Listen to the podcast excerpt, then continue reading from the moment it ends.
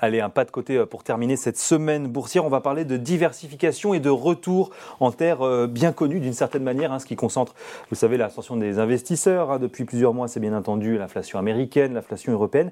Mais pendant ce temps, il se passe des choses, et notamment au Japon et en Chine. Bonjour Kevin Tozet. Bonjour. Merci d'être avec nous, membre du comité d'investissement de Carmignac. Euh, c'est vrai que les marchés étaient devenus un peu monomaniaques, là, quand même, on peut le dire, eu égard bien sûr au contexte inflationniste. et vous, vous nous dites finalement, euh, évidemment, mais il faut à un moment aussi diversifier. Ça, c'est un peu le mot-clé là.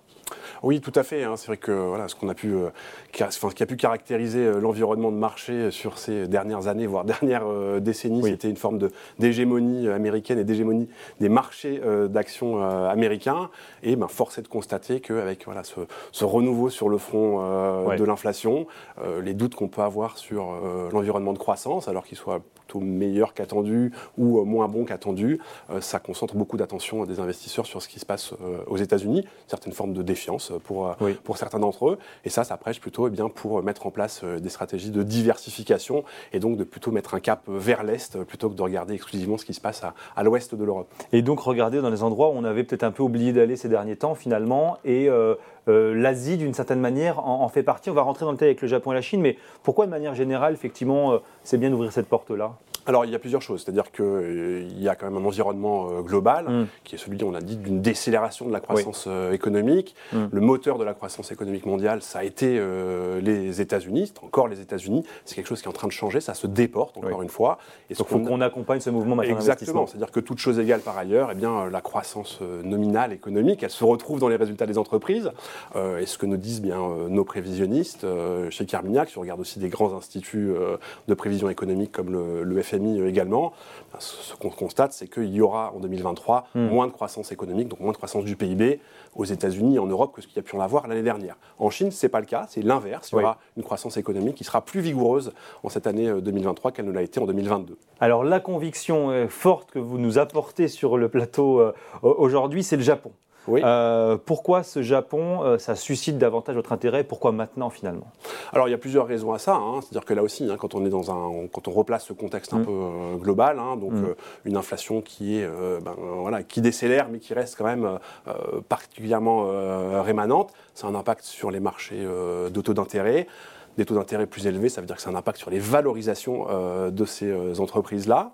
au Japon, on n'est clairement pas dans un environnement ou dans une économie qui est ou dans des marchés d'actions qui sont survalorisés. Donc ça a un intérêt mmh. euh, d'aller chercher, eh d'aller diversifier euh, ces investissements vers des investissements qui sont un petit peu euh, moins chers. Donc ça mmh. c'est sur l'aspect valorisation. Il y a l'aspect fondamental aussi, c'est-à-dire que ce, qu'on, à quoi on assiste depuis maintenant plus de, plus de 12 mois, 12-18 mois, c'est quand même une inflexion très forte des politiques monétaires qui s'est fait aux États-Unis, qui se fait en Europe, qui ne s'est pas encore fait au Japon, qui commence à se faire, à se faire au Japon parce que là aussi il y a, on va dire, des poussées, euh, inflationnistes.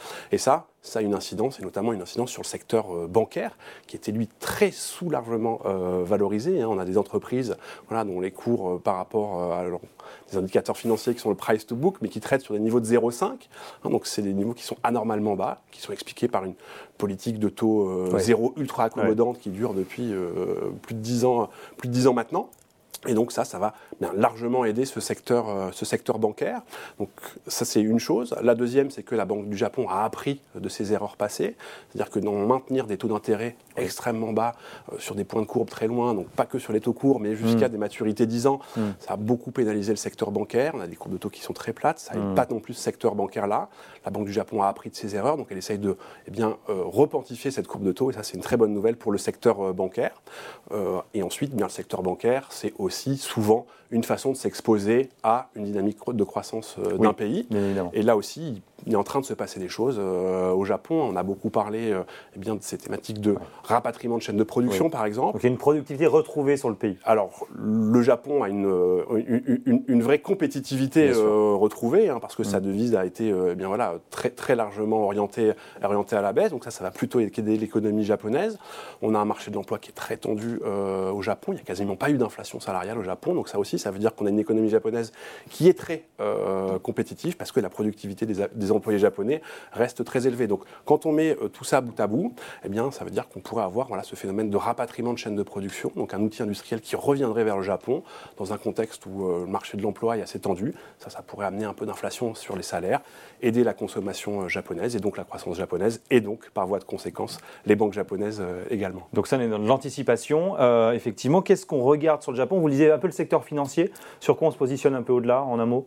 Alors, c'est sans doute encore un petit peu euh, pour le faire. Aujourd'hui, on est euh, clairement, nous, positionnés sur le secteur des, banques japonaises, qui pourra être, on va hmm. dire, les prochains mouvements d'allocation ou les prochains mouvements d'investissement. Eh bien, si on avait bien une, une confirmation hein, de cette reprise de, la croissance et de reprise de la consommation euh, au Japon, eh bien voilà, des entreprises dans ce secteur-là de la consommation et de la consommation interne pourraient très largement aider ces entreprises-là. Un petit mot sur la Chine également, parce que là aussi, vous dites finalement il y a nécessité d'une certaine manière de relancer un peu l'économie chinoise. Euh, et donc, effectivement, il y a peut-être euh, des investissements intéressants qui peuvent se, regarder. justement, dans, quel secteur? Parce qu'on sait que la Chine, c'était quand même très orienté autour de la tech, notamment. comment est-ce que vous regardez ça? Alors, c'est vrai que tout le monde attendait voilà, ce point de pivot, hein, qui a largement mmh. été commenté des banquiers centraux. Ben, le point de pivot, il est arrivé de, il est arrivé de la Chine. Mmh. Il est arrivé sur la politique zéro Covid, en tout cas, la, fin de la politique zéro Covid on va dire aux mêmes causes, les mêmes effets. Euh, la politique zéro Covid en Chine, elle a été particulièrement longue. On a eu des niveaux d'épargne excédentaire, donc un surcroît d'épargne de la part des euh, ménages chinois qui est absolument colossal. Hein. On parle de 2,5 trilliards de dollars. Ça, pour vous donner un ordre d'idée, c'est à peu près le PIB de la France. Donc ça vous donne euh, une idée de la, voilà, de, la profondeur des, poches des consommateurs et, des foyers, et, des foyers chinois. Donc dans ce contexte-là, eh bien, on va avoir la même chose que ce qu'on a pu avoir euh, chez nous, de l'autre côté de l'Atlantique, c'est-à-dire qu'on va avoir des consommateurs chinois qui vont à nouveau consommer. Et d'ailleurs, on a des indicateurs avancés qui le montrent, que ce soit la fréquentation dans les restaurants, les cinémas, euh, le, tourisme, le tourisme interne.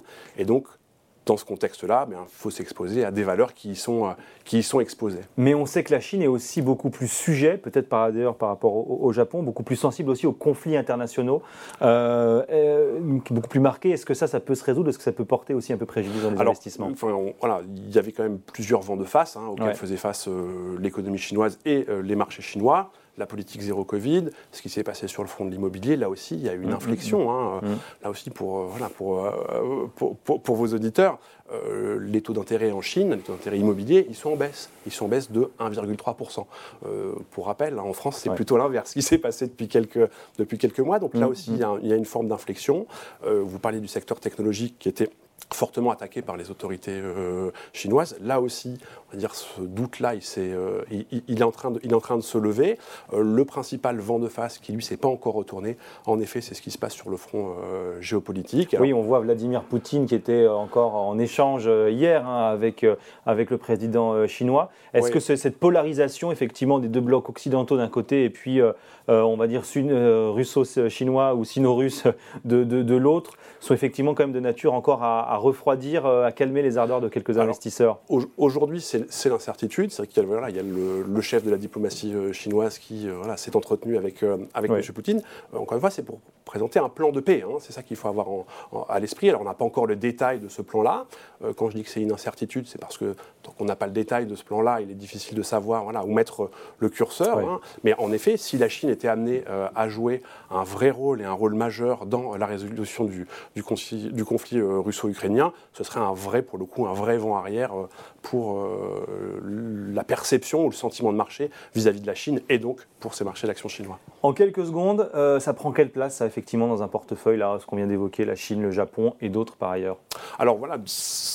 ça, ça dépend des portefeuilles, mais voilà, quand on gère des portefeuilles qui sont très majoritairement ou exclusivement investis sur les marchés émergents, ça prend quasiment la moitié de nos expositions dans ces portefeuilles, dans ces portefeuilles-là, dans des portefeuilles plus, plus globaux entre la Chine et le Japon, on va dire la zone asiatique en général, on est autour de 7% euh, d'allocation dans des fonds comme euh, Carmignac Patrimoine qui constituent notre, notre fonds étendard. Bon, et ça, c'est effectivement la, conviction euh, du moment chez Carmignac. Merci beaucoup, Kevin Tozet, membre du comité d'investissement de Carmignac, d'être venu nous voir aujourd'hui dans Ecorama sur Boursorama.